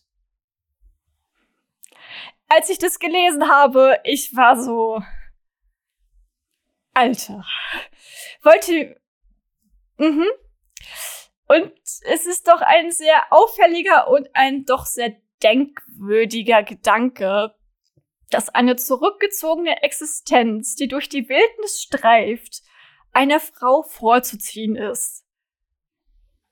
Es ist, und dass die Frau es wagen könnte, ohne jedweilige Ahnung von Unzufriedenheit durch die Gegend zu wandern wenn eine Frau sowohl den Ehemann als auch das Zuhause glücklich machen will, hält sie ihre Wut dann dadurch am besten einfach weg. Legt sie in einen metallenen Aktenschrank, der mit nicht öffnen gekennzeichnet ist. Und da denke ich mir gerade so, ach, schön. Ina. Ina, genau. Und das ist so, das muss man sich mal vorstellen, das ist so schlimm. Und es ist eigentlich schon, es ist ja eigentlich eine Anklage, so, die eigentlich fast unmöglich scheint, da eine Studie nach der anderen gezeigt hat, dass Frauen von höheren Wuttaten berichten und dass wir es intensiver und beharrlicher fühlen als Männer. Und die Gründe für diese Wut, so sind die modernen Wissenschaften, sind nicht gerade abstrakt, kann man ja mal so sagen. Frauen fühlen sich am meisten von Herablassung, Vernachlässigung und Ablehnung, Ablehnungen wütend. Und ein Forscher fand heraus, dass überwältigenderweise Frauen dazu neigen, über das negative Verhalten von Männern verärgert zu, zu sein, während Männer dazu neigen, über die, über die negativen emotionalen Reaktionen von Frauen verärgert zu sein. auch einfach schlimm. Doch Sprichwörter waren Männer weder ihr Verhalten zu ändern, noch deutet es darauf hin, dass sie die Quelle der Wut einer Frau sein könnten. Es deutet einfach nur darauf hin, dass sie männliche Einsamkeit suchen. Vielleicht ist das der Grund, warum Gesellschaften scheinbar unabhängig vom Zeitrahmen oder Ort die Wut von Frauen mit einer solchen Verachtung behandeln. Ich kotz im Strahl. Ich bin dabei. Wirklich, die wohl erste Frau, die Wut wirklich umarmte, war entsprechend benannte Schriftstellerin Jane Anger aus dem 16. Jahrhundert in der Broschüre von 1989 Protection for Women. Schimpfte Jane gegen die Unwissenheit ihrer männlichen Kollegen, ihren einfachen Rückruf auf Stereotypen des sanfteren Geschlechts, ihren hohmütigen Glauben, dass der Eindruck gleichbleibend mit Fakten ist. Jane schrieb ihre eifrig, äh, Jane schrieb ihre äh, eifrig Gott, Alter. Äh, du hast es gerade nicht so mit Wörtern, nö. oder? Und ähm, sie schrieb halt vor allem dies, um einfach ihre Wut auszudrücken. Und dann haben wir natürlich Virginia Woolf, die bekannteste Vertreterin dieser Form von hochtrabender Wut. Der Großteil ihrer Arbeit widmet sich der Frustration, die ihrer Ansicht nach daraus entstanden ist, dass viel gesagt, aber wenig getan wurde. Und ja, es ist doch bis heute noch so. In ein Zimmer für sich allein spricht Wolf über die Wut anderer Frauen der Literaturgeschichte und bringt dadurch ihre eigene Frustration zum Ausdruck. Die Wut war in ihren Augen die Reaktion auf den Umstand, dass Frauen wie Bürger zweiter Klasse behandelt wurden und vor allem in der Arbeit von Charlotte Bronte zum Ausdruck kommen, die war immerhin so wütend, dass sie über eine verrückte Frau schrieb, die auf dem Dachboden lebt und am Ende das Haus niederbrennt. Ja, sehr, sehr geil. Und darin spüren wir den Einfluss von Angst, schreibt Wolf. Und genauso spüren wir unentwegt den bitteren Beigeschmack der Unterdrückung, dem vergrabenen Leid, das unter ihrer Leidenschaft schwellt. Und bis Mitte des 20. Jahrhunderts, einer Zeit, die das goldene Zeitalter Zeitalter der wütenden Frauen oder als das goldene Zeitalter der wütenden Frauen betrachtet wird, hatte Wolfshorn eine neue Gestalt angenommen. Die zweite Welle der Frauenbewegung baute voll und ganz darauf, ihre Wut zum Ausdruck zu bringen. Sie waren eine neue Generation, die wütende Feministen zur Welt brachten, in der festen Überzeugung, so das Patriarchat demontieren zu können. Ich habe meinen Feministen meinen feministischen Zorn darin genährt und beschützt wie eine geliebte Tochter. Also ihr Zorn war eigentlich wie ihr zweites Kind oder beziehungsweise wie ihr Kind. Und warum dominiert Female Rage noch bis heute in der, in den Social Media Feeds und tatsächlich auch in vielen Edits und weiß Gott nicht wo überall. Denn äh, ich habe mich auch mal damit auseinandergesetzt, wo, also natürlich ist dieser Zorn der Frauen in allen Medien zu finden. Und in den, im 16. Jahrhundert haben ebenso Frauen Gemälde gemalt, wo Frauen dargestellt werden, die ihre Männer auf verschiedene Art und Weisen töten. Und ich fand das doch, ich fand diese Bilder tatsächlich sehr ästhetisch und es war doch schon eine kleine Genugtuung, sich das anzuschauen. Du, wenn du die Bilder nochmal anschaust, nach meinem Teil, bist du sofort dabei. Ja, tatsächlich, das ist wirklich, es ist, oh mein Gott. Und die weibliche Wut wurde als angestammte und geerbte Antwort auf die Kämpfe und Unterdrückung und Fehlverhalten erklärt, denen Frauen bis heute ausgesetzt sind. Denn diese Begründung beziehungsweise diese Sätze so, warum bist du so hysterisch? Wut steht dir nicht. Was tatsächlich. Hast du deine Tage? Ja. Was tatsächlich Ina von Wolf hören durfte in Heile Welt, das habe ich mir heute angeschaut. Alter, es ist wirklich schlimm. Die weibliche Wut ist mit zahlreichen Stigmata behaftet. Viele Frauen haben daher gelernt, ihre Wut nicht zu zeigen oder gar zu unterdrücken. Ina. Ich habe gesehen, wie weibliche Wut als eine Zusammenstellung der Wut beschrieben wird, die unsere Vorfahren nicht ausdrücken konnten, die von Generation zu Generation immer wieder weitergegeben gegeben wurde. Es wurde also still, einfach und es wurde als still und abstoßend und verstärken beschrieben. Ein Merkmal der weiblichen Wut, die in verschiedenen Videos auf TikTok beschrieben wurde, war, dass sie doch sehr ruhig sind. Es kommt natürlich darauf an, was dann ausgedrückt werden soll. Und dies ist halt auch die weibliche Wut ist halt eben eine sehr abstrakte Idee und auch ein Konzept eines spezifischen Generationstraumas. Ob Frauen mit dieser Wut in die Welt geboren wurden oder ob es sich entwickelt hat, ist unbekannt. Aber ich würde sagen, es ist ein, dadurch, dass es bis heute unglaublich wichtig ist, darüber aufzuklären, darüber mal irgendetwas zu sagen und dass es akzeptiert wird, scheint es ja doch ein Generationstrauma meiner Meinung, meiner Meinung nach doch sehr zu sein. Ja. Und dass sich jetzt ja. vermehrt Leute zu Wort melden, egal in welcher Form auch immer, ob es jetzt schriftlich ist, ob es in Gemälden ist, ob es eben in Videos ist, egal ob es in einem Gespräch ist, ob es in einem Film ist, ist natürlich, weil wir eine Generation sind, die lauter werden, die aufgeklärter sind und die versuchen, etwas zu machen, damit es nicht so weitergehen kann wie zuvor. Und ist das Thema der weiblichen Mut hat sich in spezielle Fälle von Ungerechtigkeit zerlegt. Also es gibt ja super viele, die seit Jahrzehnten ein Problem sind, wenn nicht sogar noch mehr. Eines der häufigsten Beispiele für diese Wut, die die, die Redakteurin bzw. die, die das geschrieben hat, ist die Diskriminierung in der medizinischen Versorgung. Frauen haben sich gemeldet und erklärt, wie schwierig es ist, Medikamente oder eine Diagnose für medizinische Probleme zu erhalten, während sie beobachten, wie ihre männlichen Kollegen starke Schmerzmittel gegen Bauchschmerzen erhalten. Es gibt tatsächlich ein wundervolles Video, wie ein Mann für die Tattoo-Entfernung komplett unter Narkose gesetzt wurde. Und dann hast du halt Frauen, die während der, während sie ein Kind gebären, nichts kriegen. Ja. Das ist so schlimm. Weil. Äh. Und das ist halt eben auch ein Beispiel, was halt diese stille, aber elektrisierende, elektrisierende weibliche Wut auch auslöst. Also warum ist das also so wichtig? Frauen erleben ja seit Jahrhunderten Dinge, die sie wütend macht. Und die weibliche Wut ist ein weiteres Beispiel dafür, wie ungleiche Behandlung zwischen den Geschlechtern immer noch offensichtlich und wirkungsvoll ist. Das Schlagen eines Pflasters übers Problem mit halbgaren Training und Protokollen kann nicht Jahre, jahrhundertelange Diskriminierung und Generationstraum lösen. Und es bringt halt auch nichts, es zu verschweigen oder einfach gar nichts zu machen oder einfach so tun, als wäre alles in Ordnung. Es ist unglaublich wichtig, diese Probleme zu äußern, die weibliche Wut auszulösen und auch dazu beizutragen. Es ermöglicht uns eine Diskussion über diese Probleme zu erstellen und andere darüber aufzuklären, wie sie gehandhabt, gelöst oder auch vermieden werden können.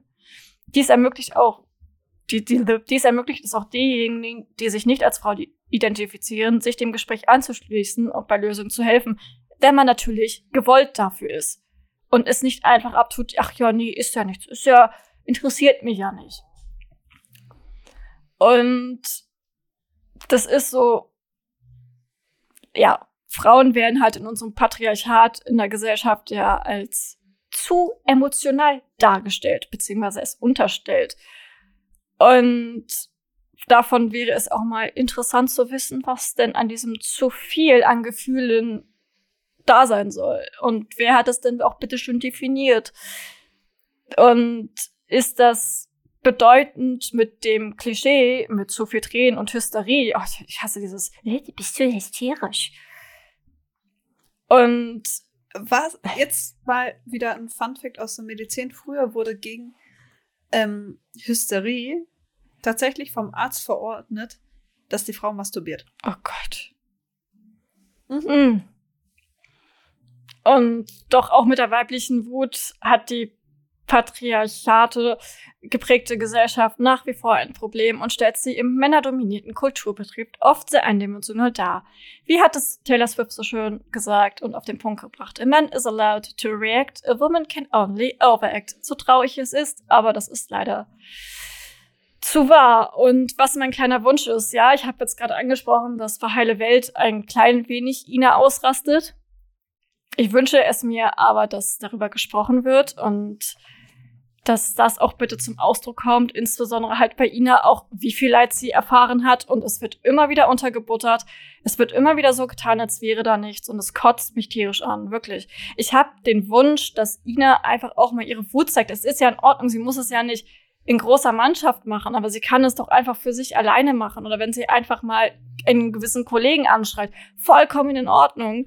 Aber es kann halt nicht sein, dass zum Beispiel sowas nicht besprochen wird. Weil sie hat, sie erlebt es ja, sie hat das seit Anfang an erfahren und sagt mir nichts, dass da nichts wäre.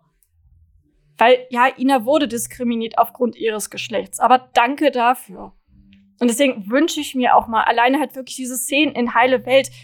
Das ist, das ist nicht witzig, das ist einfach nur beschämend, sich sowas anzugucken. Und dann wird sie eine Folge darauf reduziert, von den Männern wohlgemerkt. Ach, hey komm, hast du dich von Wolf getrennt? Ach, jetzt bist du alleinerziehend, jetzt darfst du gar nichts mehr weil sie jetzt nicht wieder dem Klischee entspricht. Aber ein Jan darf das. Ein Jan darf zu spät kommen, aber eine Ina nicht. Und das sind so Dinge, wo ich mir denke, warum?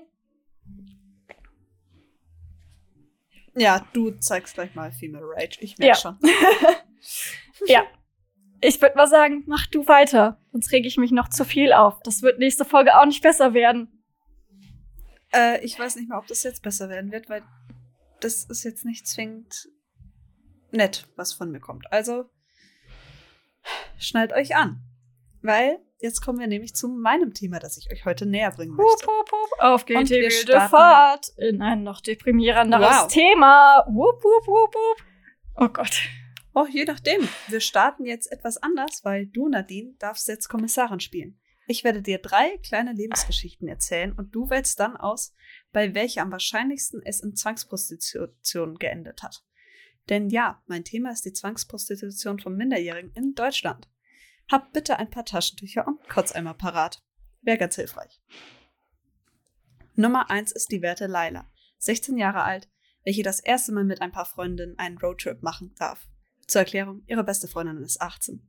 Auf diesem Roadtrip lernt sie übrigens Markus kennen, ein Junge, der fast sogleich ihr Interesse geweckt hat. Nach dem Trip schreiben die beiden miteinander und relativ schnell ist es nur noch Markus hier und Markus da, also komplett sie ist hin und weg. Irgendwann geht es sogar so weit, dass Lailas Noten in der Schule abfallen, da sie nachts lieber mit Markus schreibt, statt zu schlafen. Dies führt zu einem heftigen Streit zwischen ihrer Mutter und ihr, welcher darin endet, dass sie Laila rausschmeißt. Sie zieht sogleich zu Markus in seinen Wohnwagen. Schließlich ist er der einzige Ankerpunkt, den sie gerade noch hat. Nun zu Nummer zwei. Maximilian ist vor zwei Wochen vier geworden und freut sich tierisch darüber, da er nun endlich mit seinem großen Bruder im Sommer zu seinem Onkel fahren darf. Weil die gehen dann immer gemeinsam an die Ostsee, machen da so ein kleines Wochenende. Sein Bruder, er war schon immer neidisch. Bis jetzt war es eben nur ein großer Männerausflug. Aber nun darf der Maximilian oder kurz Max auch mal mit. Jupp, etwas kurz, aber ich wollte heute nicht kotzen. Ist vielleicht schon ein paar Mal vorgekommen. Und nun zu Nummer drei. Ihr Name ist Debbie. Sie ist 14 Jahre alt und wuchs in der Nähe der Münchner Mitte auf. Bereits früh lernten sie und ihre Schwestern, dass sie auch Geld nach Hause bringen müssen, damit alle, um die alle über die Runden kommen können. Und es wurde wieder kürzer, weil uns allen eh noch schlecht werden wird. Aber genauso wie der Klimawandel ist Zwangsprostitution ein Thema, über das gesprochen werden muss, damit es sich eben einfach irgendwie ändert. Also, was sagst du? Eins, zwei oder drei? Ich hätte jetzt gesagt zwei oder drei. Zwei. Zwei oder drei? Zwei? Mhm. An sich ist es scheißegal, weil alle Geschichten haben so geendet. Das sind alles drei Möglichkeiten, wie Kinder in die Prostitution fallen können. Mhm. Und ich verwende hier absichtlich Kinder. Tatsächlich hat nur Debbie die Entscheidung selbst getroffen, weswegen man da nur in, von der Rest rechtlichen Perspektive von Zwangs Zwangsprostitution sprechen kann. Abgesehen davon, wenn man, äh, abgesehen davon, dass die Aufgabe einer Gesellschaft sein sollte, um sich, also sich um die Schwächeren zu kümmern, sodass niemand dazu gezwungen ist, seinen Körper zu verkaufen, um genügend Geld zum Überleben zu kriegen. Ja, es gibt welche, die es freiwillig machen, doch kein Kind von 14 Jahren sollte deswegen so früh seine Kindheit verlieren. Nein. Ja. Nachdem wir jetzt von einzelnen Schicksalen gehört haben, diese sind übrigens alle fiktiv und entsprechen keinem spezifischen Schicksal, möchte ich euch nur so kurz mal einen kleinen Einblick in die generelle Situation der Zwangsprostitution von Minderjährigen im Jahr 2020 in Deutschland zeigen. Erneut die Warnung, holt euch Taschentücher und einen Kotzkübel. Zuerst einmal ein paar generelle Ausführungen zur Entwicklung im Bereich Menschenhandel und Ausbeutung, noch ohne Altersbegrenzung. Einmal, es gab einen deutlichen Anstieg an Verfahren wegen Menschenhandels und Ausbeutung. Was nebenbei auch noch anstieg, waren die Verfahren gegen Arbeitsausbeutung und Ausbeutung von Minderjährigen. Was dagegen fiel, war das Alter der Opfer im Bereich sexueller Ausbeutung, während sich die Arbeitsplätze dieser von Bordellen in Wohnungen, Häuser und Hotelzimmer äh, verlagerte. Mm. Auch eine angenehme Vorstellung, würde ich sagen. Und nun explizit, explizit zur Ausbeutung von Minderjährigen. Insgesamt gab es 2020 193 Verfahren mit minderjährigen Opfern, was übrigens 58,2 Prozent mehr sind als im Jahr 2019. Mm. 178 davon waren wegen kommerzieller sexueller Ausbeutung, ein Anstieg von 49,6 Prozent. Sieben Zwangsheiraten, was 2019 übrigens noch nicht im Bereich der Ausbeutung von Minderjährigen fiel oder nicht erhoben wurde. Erhoben wurde, da müsste man jetzt das BKA fragen. Das ist übrigens hier meine Quelle. Vier wegen Ausbeutung bei der Begehung von einer mit Strafe bedrohter Handlung und jeweils zwei zur Arbeitsausbeutung und wegen Kinderhandels. Hm. Ja. Insgesamt gab es 269 minderjährige Opfer, 70,3 Prozent mehr als im Jahr 2019 und 253 Tatverdächtige, was insgesamt 45,4 Prozent mehr sind als im Vorjahr. Generell ist die Ermittlung in diesen Fällen schwer, da die Opfer meist nicht mit der Polizei sprechen wollen. Einerseits, da sie wie in der Folge Angst vor dem Täter haben, andererseits, da die Opfer sich manchmal nicht wirklich als Opfer sehen. Wie denn auch, wenn sie damals äh, wenn sie damit aufgewachsen sind, dass das, was ihnen angetan wurde, nichts Falsches sei. Oder die Erfahrung der psychischen und physischen Gewalt war so schlimm, dass sie nicht darüber sprechen können. Was natürlich auch ein Grund sein kann, ist die Angst vor Strafe. Nun kommen wir mal zu den Paragraphen, an welchen die Ermittler sich orientierend haben, um mit dem Staatsanwalt einen Fall aufbauen zu können. Und hier ein großes Dank an meinen, glaube ich, gerade schlafenden besten Freund, dass, falls ich mal einen falschen Paragraph sage, er irgendwas rüberschmeißt. Ich muss mal kurz Luft holen, weil das wird gleich etwas länger. Los geht's. Zunächst einmal zum Paragraph 176 Absatz 5 im Strafgesetzbuch, welcher das Anbieten eines Kindes zum sexuellen Missbrauch verbietet. Dann gibt es noch den Paragraphen 176a Absatz 3 im Sexuell äh, zu sexuellem Missbrauch zur Herstellung von Kinderpornografie. Darauf folgt Paragraph 180 Absatz 1 Nummer 1 gegen die Vermittlung zur Förderung sexueller Handlungen Minderjähriger und der Paragraph 180 Absatz 2 nur zur Förderung sexueller Handlungen von Minderjähriger gegen Entgelt. Abrunden tut die ganze Sache der Paragraph 182 Absatz 2 zum sexuellen Missbrauch von Jugendlichen gegen Entgelt. Steht übrigens alles im Strafgesetzbuch für die, die vielleicht nachschauen wollen oder nicht gehört haben, dass ich das am Anfang schon mal erwähnt habe. Möchtest du übrigens wissen, in welchem Bundesland es am meisten Ermittlungsverfahren gab? Sehr gerne. Hättest du jetzt auch erfahren, hättest du Nein gesagt. Treppchensieger ist Niedersachsen mit 32 Fällen im Jahr 2020, gefolgt von meiner Heimat Bayern mit 28 Fällen. Folgen tun Berlin mit 73, äh, 23, Entschuldigung, dann NRW und Brandenburg mit jeweils 22 Fällen. Das Schlusslicht der Top 6 bildet übrigens Sachsen mit 19 Fällen. Nur NRW hat es übrigens geschafft, die Zahl der Fälle zu verringern. Von 27 auf 22. Ja, super. Ja, ist jetzt nicht Viel. zwingend besser. Aber ein Fortschritt. Wenn man dann schaut, da muss ich jetzt noch mal kurz nachschauen, aber die Zeit nehme ich mir jetzt tatsächlich mal. So, ich muss sie mal kurz verschieben, damit ich besser an meinen Laptop rankomme.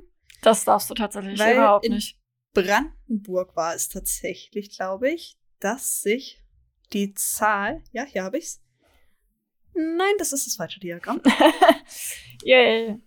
Also nur mal so, meine, Ja, mein Text kam auch aus fünf verschiedenen oder sechs verschiedenen Quellen. Sehr geil, oder? Spannend. ich habe mir tatsächlich hauptsächlich äh, das BKA genommen. Ja, ich habe es jetzt hier gefunden, nochmal die Aufzählung. Äh, in Brandenburg gab es im Jahr 2019 nur drei Verfahren. Ich weiß jetzt nicht, ob es an deren Ermittlungskünsten liegt, dass sie halt einfach in 2019 nichts gefunden haben, oder dass es halt tatsächlich so einen extremen Anstieg, äh, Anstieg gab. Das kann sein, wir wissen es nicht. Es geht übrigens genauso juristisch und zahlenreich weiter wie zuvor, denn nun kommen die Straftatbestände. Und das wird jetzt wirklich eine eklige Aufzählung. Es gab 98 Fälle von sexuellem Missbrauch von Jugendlichen nach 182 Absatz 2, 45 Fälle von Zwangsprostitution nach 232 Absatz, äh, nicht Absatz, sondern A, 27 Fälle von Förderung sexueller Handlungen Minderjähriger nach 180 Absatz 2, 15 Fälle von Menschenhandel nach 232, 14 Fälle von Zuhälterei nach 181a, 13 Fälle von Förderung sexueller Handlungen Minderjähriger nach 180 Absatz 1 Nummer 1, 12 Fälle von schwerem sexuellem Missbrauch von Kindern nach 176 Absatz 5, 11 Fälle von sexuellem Missbrauch von Kindern nach 176 Absatz 5, schlussendlich zwei Fälle der Ausbeutung von Prostituierten nach 180a. Und jetzt brauche ich eine halbe Minute, um wieder zu atmen zu kommen, sonst drehe ich hier gleich durch. Atmen ist wichtig. Ja, schöne Aufzählung, würde ich sagen. Mhm. Mhm. Super spaßig. Aber bis jetzt. Bis ja. jetzt, ja? 176 StGB hat aber insgesamt nur zwei Absätze. Okay, 176 äh, StGB hat nur zwei Absätze, werde ich gerade korrigiert. Du hast Nummern, also du hast Absatz 1 beinhaltet Nummer 1, 2 und 3. Okay. Also, das. Willst du? Okay. Ich will sie einmal ganz kurz zeigen. Du hast Paragraph 176 StGB, sexueller Missbrauch von Kindern. Mhm. Absatz 1, Absatz 2 und im Absatz 1 hast du Nummer 1, Nummer 2, Nummer 3. Okay, dann ist es so. Wahrscheinlich machen wir es uns tatsächlich einfach einfach und schicken den Link zu den wundervollen Paragraphen rein. Haben wir ja schon häufiger gemacht. Vielen Dank für die Korrektur. Dann würde ich mal sagen, weiter geht's, auch wenn ich nicht wirklich durchatmen konnte. Schließlich muss es ja weitergehen. Bei den 178 Verfahren gab es insgesamt 251 Opfer, alle minderjährig. Von diesen waren übrigens nur, also nicht nur, streich bitte das nur komplett weg, waren 42 jünger als 14, während man bei fünf Kindern nicht das genaue Alter ermitteln konnte. Im Durchschnitt waren die Kinder 15 Jahre alt was den Teil für mich gerade wirklich schlimm macht, ist, dass meine kleinen Geschwister dieses Jahr 15 geworden sind. Mm. 147, der, äh, 147 der Opfer waren weiblich, 102 waren Jungs. Zwei konnte man keinem der zwei Geschlechter zuordnen. 81,3 Prozent hatten die deutsche, Sta deutsche Staatsbürgerschaft. Unter den 42 nicht-deutschen Opfern befanden sich 14 rumänische staatsangehörige Kinder. Vielen Dank. Ich habe schon wieder was gesagt bekommen. Wie bereits oben erläutert, gibt es unterschiedliche Arten, wie die Tatpersonen in Kontakt mit den Kindern traten. Bei jedem fünften Kind kontaktierte die Tatperson sie übers Internet, wobei viele der Opfer mit dem Erstkontakt einverstanden waren. Viele Tatpersonen kommen übrigens auch aus dem Verwandtenkreis des Opfers, während 23 Kinder professionell angeworben wurden. Elf der 251 Opfer waren mit der Loverboy-Methode dazu gebracht worden, in die Statistik, in dieser Statistik zu enden.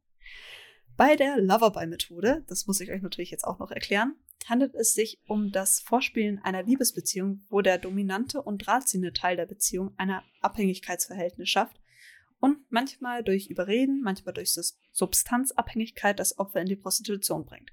Das gibt es übrigens nicht nur bei Minderjährigen, sondern auch bei Erwachsenen. Ja. Mhm. Wollt ihr noch was zu den Tätern hören? Beziehungsweise du, Nadine? Auf jeden Fall immer.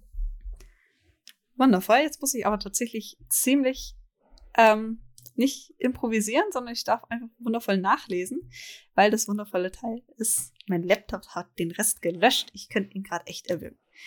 Also, ich hole wieder mal Luft.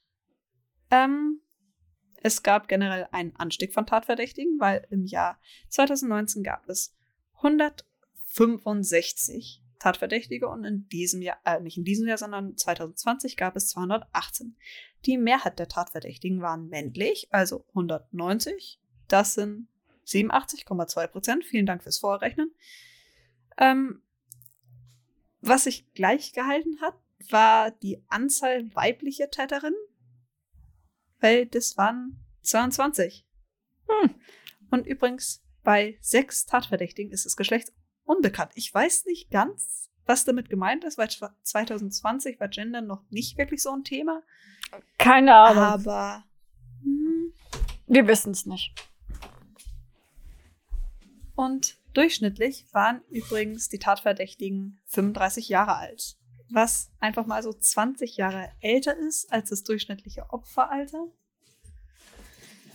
Ah, wundervoll. Die Herkunft kommt dominant, äh, also dominierend aus Deutschland. Das sind nämlich 64,2 Prozent. Weitere Tatverdächtige waren rumänische äh, Staatsangehörige und auch türkische Staatsangehörige mit einmal 6 Prozent und einmal 5 Prozent. Die Deutschen überwiegen und das geht nun raus an alle Leute, die denken, dass die Kriminalität mit den Ausländern kommt, weil hier seht ihr es, 64,2 Prozent waren deutsch. Das waren rein deutsche Arschlöcher. Yay. So, bei 41,3 Prozent gab es bereits vorher schon eine Bekanntschaft. Also bevor es da reinging, bei einem Drittel, also 34,9 Prozent, war da keine Vorbeziehung vorhanden. Und bei ungefähr jedem äh, zehnten, zehnten Tatverdächtigen war er, mit, er oder sie mit dem Opfer verwandt. Ach, wir lieben's. In 30 Fällen gab es übrigens vorher eine mögliche Beziehung mit der Tatverdächtigen. Ah, nee, falsch gelesen. Da weiß man's nicht. Mm. Tendenziell ist zu erwähnen, dass während der Pandemie die Ermittlungen kompliziert wurden, aber gleichzeitig da auch sehr viele Teenager und Jugendliche sehr viel Zeit im Internet verbracht haben, die Möglichkeit für, Poliz äh, für die Polizei zu ermitteln stieg. Gleichzeitig stieg aber auch die Möglichkeit für eben entsprechende, entsprechende Tatpersonen irgendwie da in Kontakt mit den Kindern zu treten. Mm.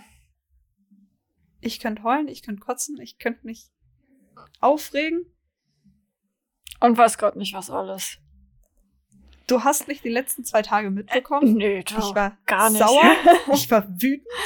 Und das, was bei dir ankam, von meinen Textnachrichten und Sprachnachrichten und allem drum und dran, war wirklich nur ein kleiner dem, ich innerlich kurz davor war, tatsächlich zu sagen, nee, ich gehe nicht in Richtung Medizin. Ich werde Kriminalkommissarin, gehe dann in den entsprechenden Bereich und trete den ganzen Arschlöchern in den Arsch. Aber vermutlich bleibe ich bei meinem Plan, Rechtsmedizin, an die Rechtsmedizin zu gehen, weil da kann ich das nämlich auch machen. Auch sehr geil. die Welt, die Welt ist deprimierend. Mhm. Alles ist deprimierend Und hier. Wir, wir brauchen jetzt irgendeinen guten Schluss. Einen guten Schluss, oh mein Irgendwas- Gott. Wir sagen jetzt nicht Fazit der Folge, Nee. weil das wird nicht besser. Nee. Nee. Wirklich nicht. Ähm, Die Lappenstory habe ich leider auch schon Ich- erzählt. Schlecht. Die Lappenstory. äh, Die Lappenstory. Äh. wir können ein, wir können schon mal einen kleinen Spoiler für nächste Woche geben. Denn dann begibt sich die werte arme Nörgelin nach Hamburg. Ja! Also- meine. Nicht Hometown. Äh, zweiter Hometown. Hometown. Mhm. Man kann es auch Heimatstadt sagen, Leute. Aber Hometown. Ja, mein bisschen Englisch ist immer gut. Ähm, ich kann mich, also ich bewege mich leider nicht in Richtung Hamburg, weil ich darf arbeiten. Yay. Aber dafür haben wir nächste Woche etwas mehr Zeit und ich muss nicht so hetzen. Das stimmt auf jeden Fall. Yay! Ich freue mich schon auf das ganze Rausschneiden gleich. Mm -mm. Oh. Je nachdem, die Korrektur von meinem besten Freund kannst du ruhig drin lassen. Die lasse ich auch drinnen natürlich, aber halt dann die gewisse Der ist ein Situation. kleiner Klugscheißer, Mann. besser, Es gibt mehrere Situationen. besser lieb als äh, besser richtig als falsch. So. Besser lieb als richtig. Oh nein, das ist richtig nee, schlimm. ähm, ja, äh, Was ich neben den Paragraphen übrigens auch noch hochstellen werde, sind entsprechende Telefonnummern, Links zu Websites oder Links zu gewissen Programmen beziehungsweise Instagram-Profilen von gewissen Organisationen, die einem bei sexuellem Missbrauch und allem drum dran helfen kann. Weil das Thema ist halt, ich weiß nicht, ob ich die Zahl noch richtig im Kopf habe, aber ich glaube 2020 kam es eben, kam ihm ans Licht, dass 93 Prozent aller Frauen schon mal sexuelle Belästigung oder sexuelle Gewalt erlebt haben. Super motivierend. einfach fucking zu viele. Ja.